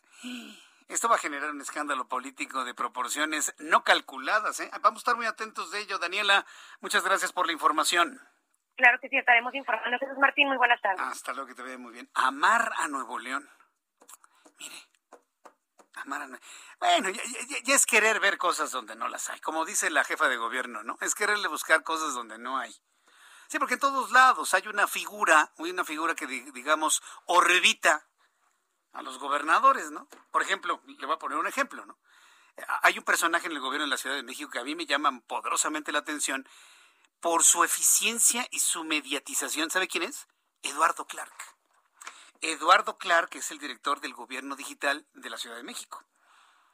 Alguien diría, no, pues es como un vicejefe de gobierno. No, no, no lo es pero es una entidad muy cercana a la jefa de gobierno, con una gran capacidad de comunicación, en sus manos con una gran capacidad de decisión, y no por eso se le está diciendo que sea un vice, ¿no? Entonces yo creo que allá en Nuevo León también es más bien estar viendo cosas que no hay. Digo, hay otras formas de decirlo, pero pues no lo voy a decir en este momento, ¿verdad? Por supuesto. Cuando son las 7 con 14, las 7 con 14, hora del centro de la República Mexicana. Más adelante voy a platicar con Guadalupe Flores, nuestra corresponsal en Cuernavaca en Cuernavaca, Morelos, aquí muy cerquita de la capital de la República, porque el secretario de gobierno de Morelos aceptó responsabilidades en, un linchamiento en Huitzilac. Qué peligroso se ha vuelto Huitzilac, ¿eh? Para las personas que van a esta zona de las, eh, las lagunas de Zempoala, que están en el municipio de Huitzilac, no se vaya solo, ¿eh? No se vaya solo. Hay muchos salteadores de caminos y la, verdad la situación está muy compleja en esa zona del estado de Morelos. En otros asuntos, ya que hablamos de entidades de la República Mexicana, estudiantes de la Universidad Autónoma de Aguascalientes, súbale el volumen a su radio porque esta nota es, como dirían los chavos, es lo de hoy. Estudiantes de la Universidad Autónoma de Aguascalientes exhibieron en redes sociales a un profesor de medicina quien justificó un feminicidio porque la mujer no sabía cocinar. Mire, haya sido en broma, haya sido en forma figurada, como haya sido, este tipo de comentarios no se hacen, ¿está usted de acuerdo? En el video difundido en redes sociales, el profesor de medicina explica, durante una clase a distancia, que las mujeres deben de aprender a cocinar antes de casarse para evitar ser apuñaladas. ¿Estaba bebido este profesor o qué? ¿Quiere escucharlo? Digo, para que normemos criterio, ¿no? A ver, súbale el volumen a su radio y vamos a escuchar lo que dijo concretamente este profesor que fue videograbado por sus propios alumnos. La cena aparentemente muchas veces. ¿Cómo que aparentemente? Ah, bueno. Ahí dice aparentemente. Aparentemente. Eh, este, yo no sé, para si no saben cocinar, ¿para qué se casan? Llega uno con hambre y da coraje. Ok que no tenga cena porque la quemó. Entonces, hay que, esa es la recomendación del día. Aprendan a cocinar a casarse. Este, ¿que no sería mejor, doctor, que aprendiéramos a no perder la cordura para no apuñalar a nuestras esposas? A ver, no te entendí. Sí, o sea, la recomendación no sería mejor no apuñalar, no apuñalar a nuestras esposas. Mm, Bueno, e- esa es la, esa es la tuya. La mía es aprender a cocinar. Bueno, aprender a cocinar. Antes de que se casen, aprendan a cocinar. Yo creo que este tipo, este profesor, no se sabe servir ni un vaso con agua. Sí. No importa que seamos, por ejemplo, de la... ge- Este, este hombre, por su voz, seguramente es baby boomer, ¿no? Digo, ya si nos ponemos en, en, en estar ubicando precisamente las generaciones, creo que es baby boomer. Los que somos generación X, miren, este cambio de generación hemos tenido que aprender a barrer, a trapar, a planchar, a la... aunque usted no me lo crea. Bueno, quienes me conocen saben que sí hago eso, ¿eh? Lavo, plancho, trapeo y hago otro tipo de- de- de cosas, ¿no? Pero sí, no, yo creo que todos los hombres estamos obligados a saber hacer las cosas. Sí, por supuesto. Sí. O sea, lo que dice el profesor, dice es que aprendan a cocinar las mujeres. Los hombres también. O sea, digamos, en, en esta idea de los equilibrios, nada exime a nadie. No, no porque hoy hay movimiento feminista, si va a decir, no, pues ahora las mujeres que no cocinen y que no laven y que... Tienen que atenderse ellas mismas como muchos hombres nos atendemos a nosotros mismos y atendemos a nuestras familias. Es decir, el mensaje tiene que ser que todos debemos saber hacer de todo. Todos debemos saber hacer de todo.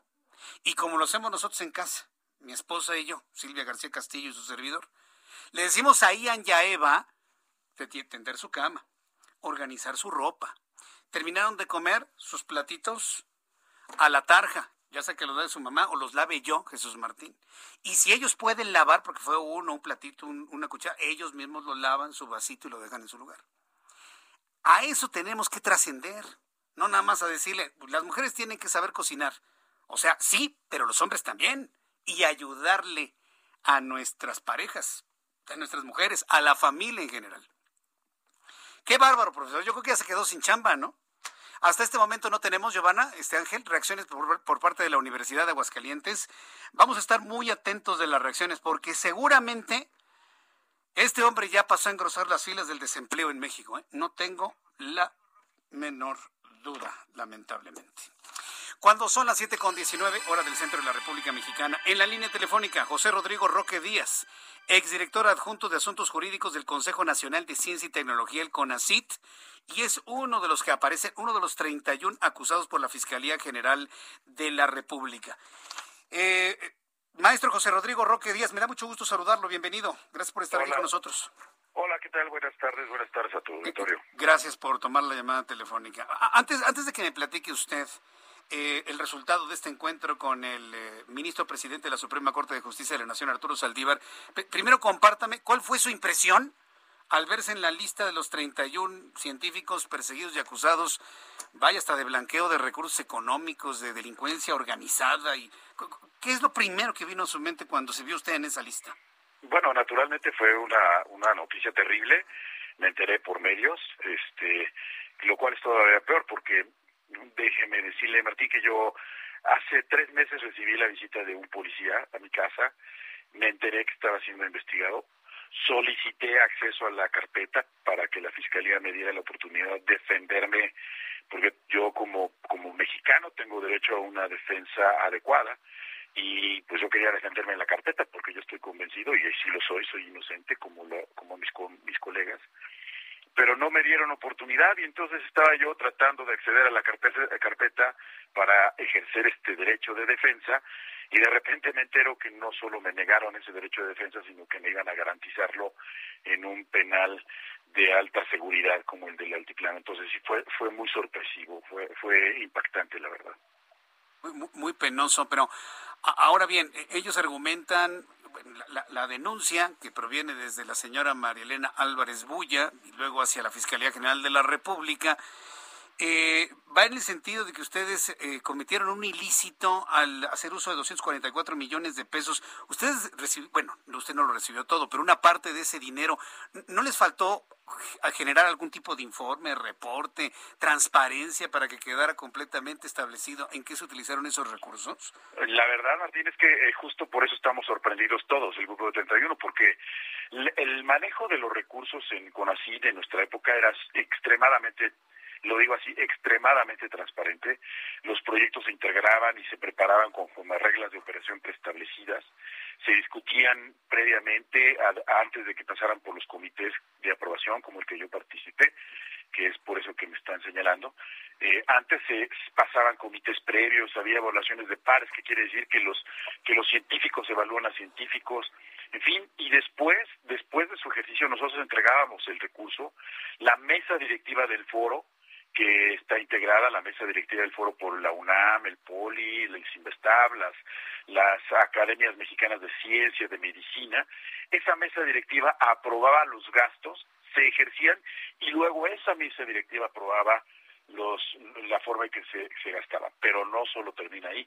Después había una revisión interna, había auditorías externas al foro y luego se regresaba y la Secretaría de la Función Pública aprobaba o no, que siempre lo aprobó, este siempre siempre siempre hubo un resultado positivo aprobaba el ejercicio del gasto por parte del foro entonces nosotros todavía más sorprendidos porque sabiendo que este tema es legal este eh, no, no no no creíamos que, que pudiera llegar a ser un tema pues ya no digamos patrimonial, sino de lavado de dinero y delincuencia organizada. Lavado de dinero, delincuencia organizada. Las acusaciones en sí mismas son muy graves, digo, porque, eh, vaya, eh, desde el punto de vista, por ejemplo, eh, quienes pagamos impuestos, pues si, hay alguna inconsistencia, bueno, se hace una invitación a arreglarlo. En su caso, ¿no hubo algún tipo de invitación a decir, a ver, ¿nos pueden aclarar bien en dónde estuvo la utilización de este recurso? ¿Nada previo a todo esto? Nada, no, no, no. De hecho, como le comento, Martín, yo cuando sabía yo que era penal, este, que ya, ya era un extremo, yo solicité acceso a la carpeta, pero además yo quiero dejar una cosa muy clara porque creo que no ha quedado este tema definitivamente ya puesto sobre la mesa. Y es que el juez del altiplano primero recibe la solicitud de la fiscalía y le dice, mira, eh, con lo que tú me presentas no puedo resolver, tienes que aclararme estos puntos, tienes que identificar ciertas cosas. O sea, digamos, tienes que presentarme mejor tu, tu solicitud la fiscalía replantea la solicitud, atiende lo que le dice el juez, y el juez le dice, mira, lo que tú me dices, yo ya analicé, ya entré a fondo, y yo determino en este momento que no hay delito que perseguir. Es decir, el juez ya emitió una sentencia donde dice que no hay delito, la fiscalía no la recurre y por lo tanto ya es una sentencia. Todo el debate que existe hoy en día, todo el debate es, es vano porque ya está la sentencia. Bien, vamos a hacer una cosa. Voy a ir a los mensajes y regreso con usted para platicar sobre la parte de Arturo Saldívar. mensajes. Jesús Martín Mendoza con las noticias de la tarde por Heraldo Radio, una estación de Heraldo Media Group. Heraldo Radio, la HCL se comparte, se ve y ahora también se escucha.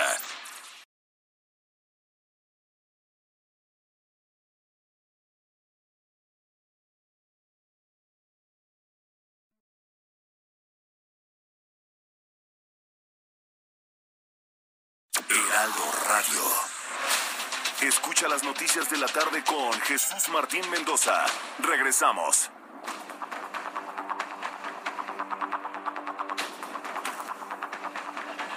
Son las 7.30, las 7.30 horas del centro de la República Mexicana. Estamos conversando con el doctor José Rodrigo Roque Díaz, exdirector adjunto de Asuntos Jurídicos del Consejo Nacional de Ciencia y Tecnología, el CONACIT. Entonces nos platicaba que finalmente el, el juez por segunda ocasión determinó que no había delito que perseguir. En eso nos quedamos, doctor.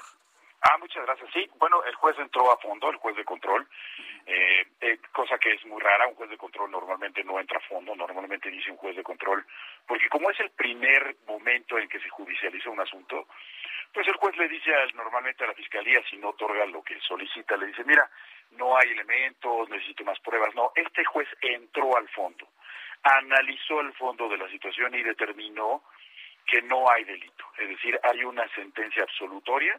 Yo no soy delincuente, soy, soy inocente de los delitos que me acusaron. Los demás compañeros del, grupo de los 31 somos inocentes. Y esa resolución que analizó todo el tema del foro y su financiamiento y los gastos, todo eso venía en esa sentencia. Entonces, ese tema ya quedó zanjado, ese tema ya, ese caso ya, se, ya quedó cerrado, porque la fiscalía, si hubiera estado en contra de esa resolución, lo habría tenido que apelar, o sea, a través de un recurso, vaya, o sea, subir con un tribunal arriba. Pero no lo hizo, ese, ese plazo ya se venció, entonces esa sentencia ya está firme desde el punto de vista legal, yo ya soy inocente. Sí, cosa juzgada, ¿no? Y un delito no se puede juzgar dos veces, ¿no? Es correcto. Bajo ese principio, entonces, vaya, finalmente esta es una, una historia que marcará, pues, será como anecdótico, pero al mismo tiempo que nos alerta de una manera importante. Y precisamente en esos mensajes que envía todo esto, desde el origen hasta las veces que pasó por la Fiscalía General de la República, envía un mensaje que yo entiendo que ustedes se lo transmitieron al presidente de la Suprema Corte de Justicia de la Nación en este encuentro que sostuvieron ayer. A coméntenos cómo se da el encuentro, quién lo pide, quién lo solicita y cuáles fueron los acuerdos que se alcanzaron, doctor. Mire, naturalmente nosotros lo solicitamos y el objetivo de la reunión era reconocerle al Poder Judicial la valentía con la que actuó, porque e, es que el poder judicial es un actor que a veces damos por sentado, digamos, o sea, no no no tomamos en cuenta en nuestras discusiones, pero la verdad yo creo que fue el actor más importante y es, debemos de estar muy contentos en México porque esto demuestra que tenemos un, poder judicial autónomo, es decir, que toma las decisiones conforme a derecho, no, no toma en consideración más que el derecho, y además es un poder judicial independiente, eso quiere decir que no está sujeto a presiones, que no puede otro poder decirle, oye, concédeme estas órdenes de aprehensión, y, el, y, y ese, es, ese es el tema que nosotros quisimos llevarle al, al, al señor ministro Jesús porque nosotros creemos que este tema nos, digamos, nos super, nos rebasó a nosotros que somos los actores principales, puso sobre la mesa la forma en que tenemos que discutir los temas de justicia. Eh, nosotros queremos transmitirle a todo, todo el mundo, y, y, lo, y lo, hicimos con el, el, el, ministro, que nosotros también creemos en el combate a la corrupción. Es decir, nosotros, al contrario, lejos de sentirnos, este, eh, eh, digamos, contrarios al discurso de, de, la administración o del, Estado de que tenemos que combatir la corrupción. No, no, no, estamos totalmente de acuerdo. Nada más que nosotros no fuimos los que rompimos los platos. Ellos pensaron que sí, pero no, ya quedó claro que no. Y todo eso gracias al Poder Judicial. Por eso fuimos al, a, buscamos al ministro, muy amablemente nos recibió, muy respetuosamente nos escuchó y salimos muy satisfechos por una razón. Eh, el, el señor ministro presidente de la Suprema Corte nos dijo dos cosas. Uno, el Poder Judicial arropa a sus jueces, lo cual los dota, digamos, de la, la certeza a los jueces de que pueden actuar con libertad, de que pueden decidir conforme a derecho y sin presiones. Y por otro lado, este, el ministro nos dijo que cualquier cosa que pueda venir en un futuro, pues siempre la resolverá así como ya lo hizo, conforme a derecho. Por eso salimos muy contentos, porque eso es lo único que queremos, que se aplique la ley. Pues eso, la verdad, eh, en esta explicación tan pormenorizada que nos ha hecho usted, doctor José Rodrigo Roque, pues nos deja todos muy, calmados, sobre todo, efectivamente, por la independencia del Poder Judicial, que ya el propio ministro eh, presidente había ya manifestado esa independencia por parte de las presiones que se pueden recibir pues, de varias partes o de diversas entidades qué bueno, es bueno saber que ustedes lo han visto de esa manera y saber que todo este apoyo de la opinión pública, de la comunidad, de las comunidades universitarias, de todo el sector crítico, pensante, analítico, investigador de México, pues les ofrecieron a ustedes, ¿no? Vivieron momentos muy, muy, muy complicados, pero entonces ya son inocentes y esto ha sido cosa juzgada. Es correcto, los, los hechos señalados en la, en la acusación, las pruebas aportadas fueron evaluadas todas y ya conforme a ese ese universo de, de, digamos de conocimiento el juez concluye que no hay delito y ya ya es cosa juzgada cosa juzgada bueno pues doctor yo le agradezco mucho que me haya tomado la llamada telefónica este, espero que no cruce por la mente de usted o de otros científicos el irse de México, porque luego hay quienes me dicen, no, yo con estas cosas mejor me voy del país. Yo creo que tenemos que luchar por nuestra nación, ¿no? Desde aquí, desde adentro, doctor. Bueno, de, yo lo, espero haberlo demostrado. Como le dije, cuando supe que estaban investigándome, yo, yo quise ir a la fiscalía para... Ay, se me cortó. Voy a regresar con él precisamente para que nos diga precisamente cuando, hablando de no abandonar el país, a, precisamente manteniéndose aquí. Bueno, pues de qué manera él quiso acudir directamente hasta la entidad que había hecho, que había planteado todo esto. Tú me avisas, ¿no, Ángel? En el momento que ya, ya lo tenemos. Ah, entonces me dice usted que quiso ir a la Fiscalía General de la República, doctor. Sí, sí quisiera ir a la Fiscalía General de la República y, y yo que porque no tengo nada que esconder, yo quise enfrentar la, la justicia y, demostrar que eh, con hechos de que soy inocente. Entonces, aquí estoy en México y estoy dispuesto a enfrentar cualquier consecuencia. Doctor Roque, ha sido un enorme gusto tenerlo en nuestro programa de noticias. Le envío un fuerte abrazo y enhorabuena, doctor. Muchas gracias, gracias, por, la oportunidad. Hasta luego, que le vaya muy bien. Es el doctor José Rodrigo Roque Díaz, exdirector adjunto de Asuntos Jurídicos del Consejo Nacional de Ciencia y Tecnología. Mire, ya lo demás es lo de menos. Que si un personaje, que si el otro, lo demás es lo de menos.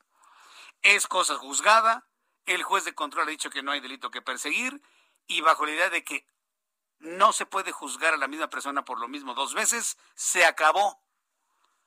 Se acabó, como dicen en las luchas. Se acabó. Pues ya, ya no hay manera. Qué bueno, me da mucho gusto por los científicos, por los investigadores. Voy a buscar a José de Jesús Franco. ¿Se acuerda usted de Jesús, eh, José de Jesús Franco? Buen amigo de nuestro programa de noticias desde hace muchos, muchos, muchos años. Director del Instituto de Astronomía de la Universidad Nacional Autónoma de México. También estaba dentro de la lista de los 31. Para que usted se acuerde, José de Jesús Franco es el hombre que siempre nos ha invitado a la Noche de las Estrellas, ¿se acuerda?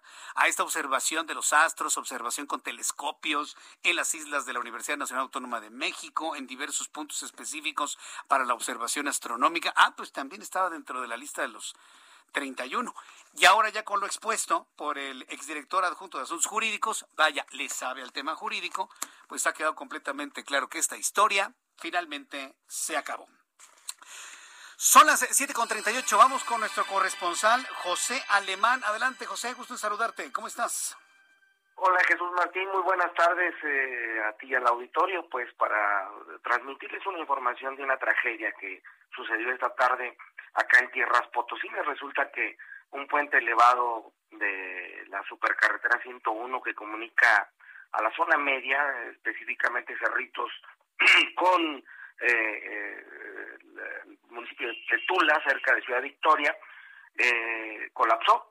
Resulta que es un puente elevado que cayó. los primeros informes que nos da la Protección Civil Estatal es que una persona, al parecer una mujer, que transitaba justamente por el puente elevado, fue víctima, murió cuando este se desplomó y también nos informan que ese puente elevado estaba recibiendo mantenimiento, es un puente que fue construido en el sexenio anterior y resulta que también hay cuatro trabajadores que están lesionados, son los informes preliminares, todavía se está trabajando en el área. A ver, eh, José Alemán, perdón que te interrumpa, ¿este puente eh, eh, en qué entidad está? ¿Está en San Luis Potosí? Sí, es en San Luis Potosí, en los límites con eh, Tamaulipas, que comunica justamente al municipio de Cerritos con Tula y Ciudad Victoria. ¿Es de peaje? Este, pues, ¿Es, de peaje esta, esta, esta vialidad? No, es una carretera estatal. Ah, es estatal. Sí, así es. De hecho, eh, el eh, titular de la Junta Estatal de Caminos, que se trasladó hacia el lugar, ya anunció que eh, inicia una investigación para deslindar responsabilidades, porque una constructora de nombre Quit, la constructora Quit, es quien eh, realizó la obra en el sexenio pasado y anuncia al gobierno estatal que iniciará una investigación para deslindar responsabilidades no solo a la constructora, sino a los exfuncionarios del sexenio pasado. O sea, es, que te lo eh, pregunto porque precisamente el pasado domingo acaba de tomar posesión del cargo como gobernador constitucional Ricardo Gallardo. Y ahora que lo tuve en entrevista ayer, me hizo una lista de todos los problemas que se han encontrado en el Estado, desfalcos por 20 mil millones, problemas en el sistema de salud, inseguridad rampante, 1.500 robos al día. Y hablo, me, me, platicó de un programa para infraestructura, hablaba de todos los rezagos de la anterior administración Y al día siguiente, a los dos días de que toma posesión y eh, al día siguiente de esta entrevista, se cae un puente en San Luis Potosí. Verdaderamente me resulta sorprendente. ¿No hubo algún tipo de explosión, acto vandálico, alguna situación que haga sospechar de alguna otra línea de investigación más que la mala construcción? Todo apunta a eso. Por eso precisamente el gobierno de Ricardo Gallardo Cardona anuncia esa investigación para deslindar responsabilidades, porque no hubo un factor externo, digamos, una mano humana que haya eh, eh, originado el colapso. Pues Posiblemente sea eh, las intensas lluvias que han azotado la entidad que haya reblandecido, lo cual no justifica que se trate de una mala construcción.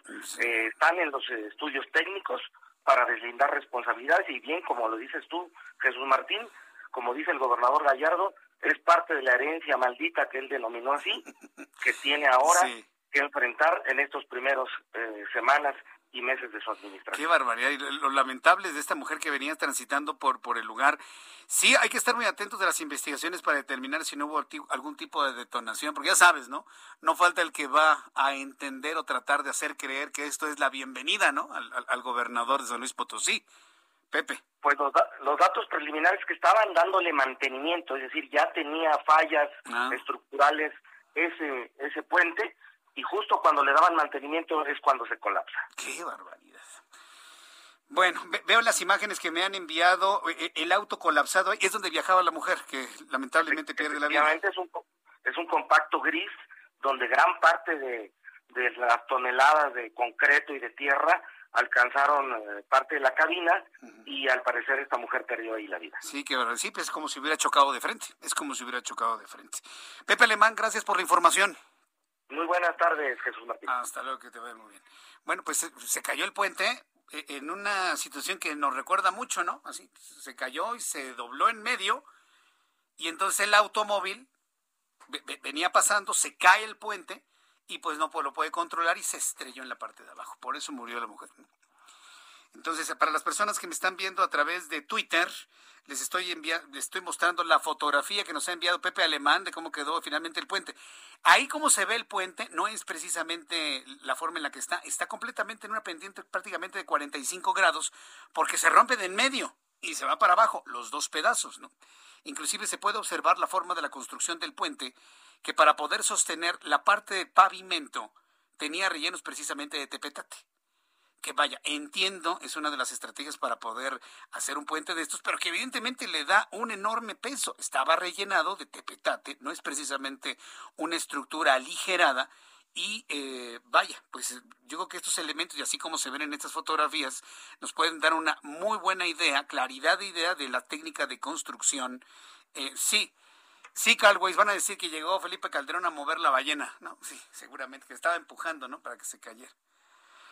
Ay, Dios mío. Lo lamentamos por la persona que perdió la vida en el lugar y bueno, pues estaremos muy atentos de las declaraciones del gobernador de San Luis Potosí para que nos diga por dónde va a ir toda, por dónde se va a dirigir la investigación del caso. Son las 7.44, hora del centro de la República Mexicana. Hoy es jueves de cambio climático. Como todos los jueves, usted lo conoce, el ingeniero Carlos Álvarez Flores presidente de México Comunicación y Ambiente. Ingeniero Carlos Álvarez, qué gusto saludarlo, bienvenido, muy buenas tardes. Muy buenas tardes, Jesús Martín, a ti y a todo tu auditorio. Ayer se conmemoró el Día Nacional del Maíz por tercera ocasión. El Congreso de la Unión de nuestro país en 2019 decretó el 29 de septiembre de cada año como el Día Nacional del Maíz. Por los que no lo saben, tenemos cuando menos 59 especies, razas de maíz nativas. El maíz es mexicano. Nosotros le dimos al mundo, nos tocó, ¿verdad?, en la repartición el maíz. Tenemos cuando menos 600 formas de prepararlo, no solamente en las tortillas, ni en el pozole, mi querido Jesús Martín. Hay cuando menos 600 formas. Es parte de la cultura del pueblo mexicano. Pero llegó la revolución verde de los norteamericanos en principios de los 60 y nos dijeron, no hombre, es que su maicito es eso, maicito eh, eh, eh, nativo o criollo, como dicen ellos, no, pero ustedes sacan 5 o 6 toneladas por hectárea. No, no, no, olvídense de eso. Aquí están, miren, aquí está el maíz transgénico. Yo soy el que lo genero. Yo lo no quiero hablar de las compañías, ¿verdad? Porque ya sabes cómo se ponen.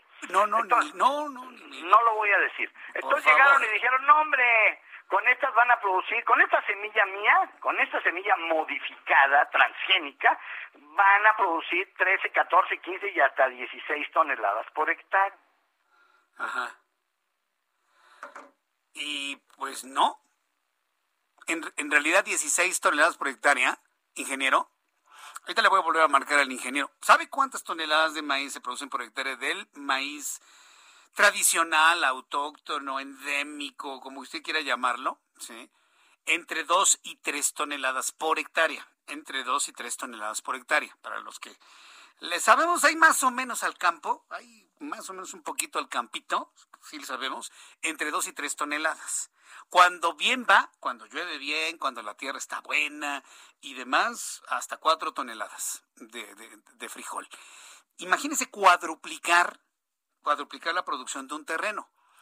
Imagínense lo que significa cuadruplicar la, la capacidad de un terreno para producir. Pues evidentemente se requiere de, toda esta tecnología en transgénicos, que fíjese, ¿cuántos años tenemos con los transgénicos?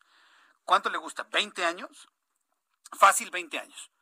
Desde que se volvió un tema totalmente mediático, desde que conocimos los primeros jitomates eh, transgénicos, el maíz transgénico. ¿Para qué se hacen los transgénicos? Es como las cruzas que se hacían, nada más que de manera a, nivel genético. ¿Sí? son como las cruzas que se hacían antes, nada más que es a nivel genético, para darle características de aguante la sequía, aguante los pesticidas, o generar una sustancia que ayude a evitar algún tipo de palomilla, o para que tengan mayor durabilidad de anaquel. Ingeniero, entonces usted nos decía, ingeniero. Sí, mira, me quedé sin energía eléctrica. Ah. Gracias a la empresa productiva del Estado. Ah, a la quebrada, ineficiente y corrupta Comisión Federal de Electricidad. O sea, se le fue la luz, ingeniero. Se fue la luz, en siempre castellano. Rápidamente. Entonces llegaron los norteamericanos dijeron, no hombre, olvídense de su maízito creo yo, no sirve para nada, aquí usen el mío. Ah, pero pónganle glifosato. Óyeme, pero ¿por qué le voy a poner ese veneno? Oh, ustedes pónganselo. Efectivamente, los maíces transgénicos de estas poderosas empresas resisten el glifosato. Entonces, vienen acompañados de ese veneno. Pero lo más importante que debo decir hoy es, el maíz es mexicano y no tenemos por qué perderlo por los intereses norteamericanos. Ya sabemos que nos envenena el glifosato. Esta es una discusión ya rebasada. Ya no quiero discutir, ¿verdad? Ese sí es un tema, es un hecho. Punto. Entonces, hoy debemos recordar que este maíz, el criollo, el nativo, este, ¿tú has comido un pozole con, con maíz nativo, mi querido Jesús Martín? Con maíz cacahuacintle. Exacto. Con ese que es un diente grande, molote, así, recio. Bien, bien cocido, sí, sí, olvídate. En lugar de ese maíz transgénico con glifosato. No tenemos por qué obedecer a los intereses que están transformando las especies, están eliminando especies del planeta por un simple negocio. Le voy a decir una cosa, ingeniero. Si hay algo de las poquísimas contadas con los dedos de mi mano, cosas que le debo reconocer al presidente López Obrador, es que ha estado en contra del transgénico y del uso del glifosato. ahí sí, ahí sí se lo debo reconocer. ¿eh? Así es. Yo también. ¿Verdad? Sin duda. Qué bueno. Entonces, el tema es no debemos olvidar que el maíz es nuestro, es mexicano y debemos mantenerlo. Nuestras especies criollas sin venenos. Punto. Esa es la realidad. México debe sentirse orgulloso de ser el que le dio al mundo el maíz. Eso nos tocó en la repartición. Entonces, invito a todos a que consumamos los maíces criollos, nuestro maíz. Eso es lo que debemos hacer.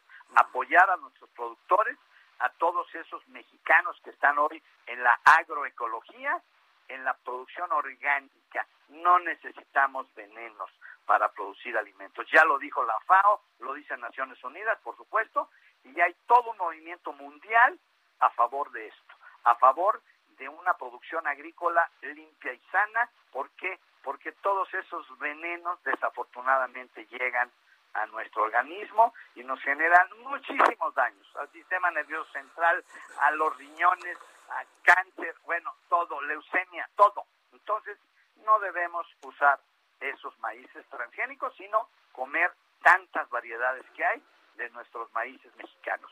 Ese es el mensaje, mi querido Jesús Martín, el día de hoy. Es invitación a todos los mexicanos. Muy bien. Le, le, envío un fuerte abrazo, ingeniero. Gracias por traernos este tema aquí en el Heraldo Radio. No dejemos el tema de los transgénicos. No, claro. Es, es importante platicarlo. Hablando. Sí, porque no solamente el maíz está transgénico. Uf. Es correcto. Todo. Prácticamente. Vamos a seguir hablando. Te prometo que la semana entrante seguimos abordando el tema. De acuerdo, me parece muy bien. Muchas gracias por esta información, ingeniero. Le envío un fuerte abrazo como siempre. Muy buenas tardes. Buenas tardes. El ingeniero Carlos Álvarez Flores, presidente de México Comunicación y Ambiente. Son las 7.52. La temperatura en este momento en la capital de la República, 22 grados. La temperatura bien, pero fíjese, le, tengo una muy mala noticia. A mí la verdad este tipo de noticias me causan mucho dolor, mucho pesar, sobre todo cuando la gente se suicida. Eh, eh, tengo información en estos momentos por parte de varias personas que me escriben a través de nuestro chat de un suicidio en la estación del metro Chapultepec, línea 1, línea rosa. Está detenido el servicio en estos momentos. Una persona se habría arrojado las vías al paso del convoy. Entonces, esto sucedió hace unos cuantos minutos, me están informando algunos amigos a través del chat, consternados, impactados por lo, por lo ocurrido, y que es un verdadero caos en este momento la estación del metro Chapultepec de la línea 1 del metro. Eh, estamos ya trabajando con nuestros compañeros reporteros urbanos para que eh, traten de obtener más información de lo ocurrido. Ya hace mucho que una situación como esta no se no se presentaba y bueno, pues estamos ya trabajando en ello. Eduardo Tlacuilo, Jesús Martín, recuerda que las tribus nativas del norte, hoy Estados Unidos, también cultivaban maíz. No es solamente maíz mexicano y todo el maíz es transgénico, sea el laboratorio o por cruzas en el campo. Sí, completamente de acuerdo, pero te voy a decir cuál es el problema, Eduardo Tlacuilo. ¿Sabes cuál es el problema que tenemos actualmente el día de hoy? Que hoy tú no puedes saber qué masa para hacer tortillas es de maíz transgénico o de maíz orgánico o de maíz tradicional. Se mezcló, está mezclado, está mezclado. Y ese ha sido uno de los grandes errores. Es más, ya en la Cámara de Diputados, y debe estar en un cajón ahí todo empolvado, hay una iniciativa de ley, que yo les se la platiqué aquí hace algunos años, aquí en el Heraldo Radio, no, estábamos en otra estación de radio, en el sentido de que todos los alimentos deben estar etiquetados el productor tiene que saber perfectamente bien si este tomate es transgénico, etiqueta transgénico. Este tomate no es transgénico, etiqueta de tradicional. Este maíz es transgénico, este maíz no es transgénico. Pero el problema es que está el producto mezclado por una falta de normatividad en México. Es el problema. En este momento alguien se puede estar comiendo un plato con cuatro tacos, en este momento, con cuatro tacos, y a lo mejor tres tortillas son transgénicas y una no. Así de tremendo está el drama. Por cierto, felicidades para quienes están cumpliendo eh, años, están en algún restaurante comiéndose sus tacos. Pues muchas felicidades que me lo han escrito aquí. Muchas felicidades también para para eh, Carmen, gracias por estar con nosotros, por supuesto, y a todas las, a Cecilia Montero también, muchísimas gracias y muchas felicidades. Nos escuchamos mañana y nos vemos mañana en el Heraldo Televisión a las 2 por el 10, a las 2 por el 10 en radio, 6 de la tarde, Heraldo Radio. Yo soy Jesús Martín Mendoza por su atención, gracias y que tenga usted muy buenas noches.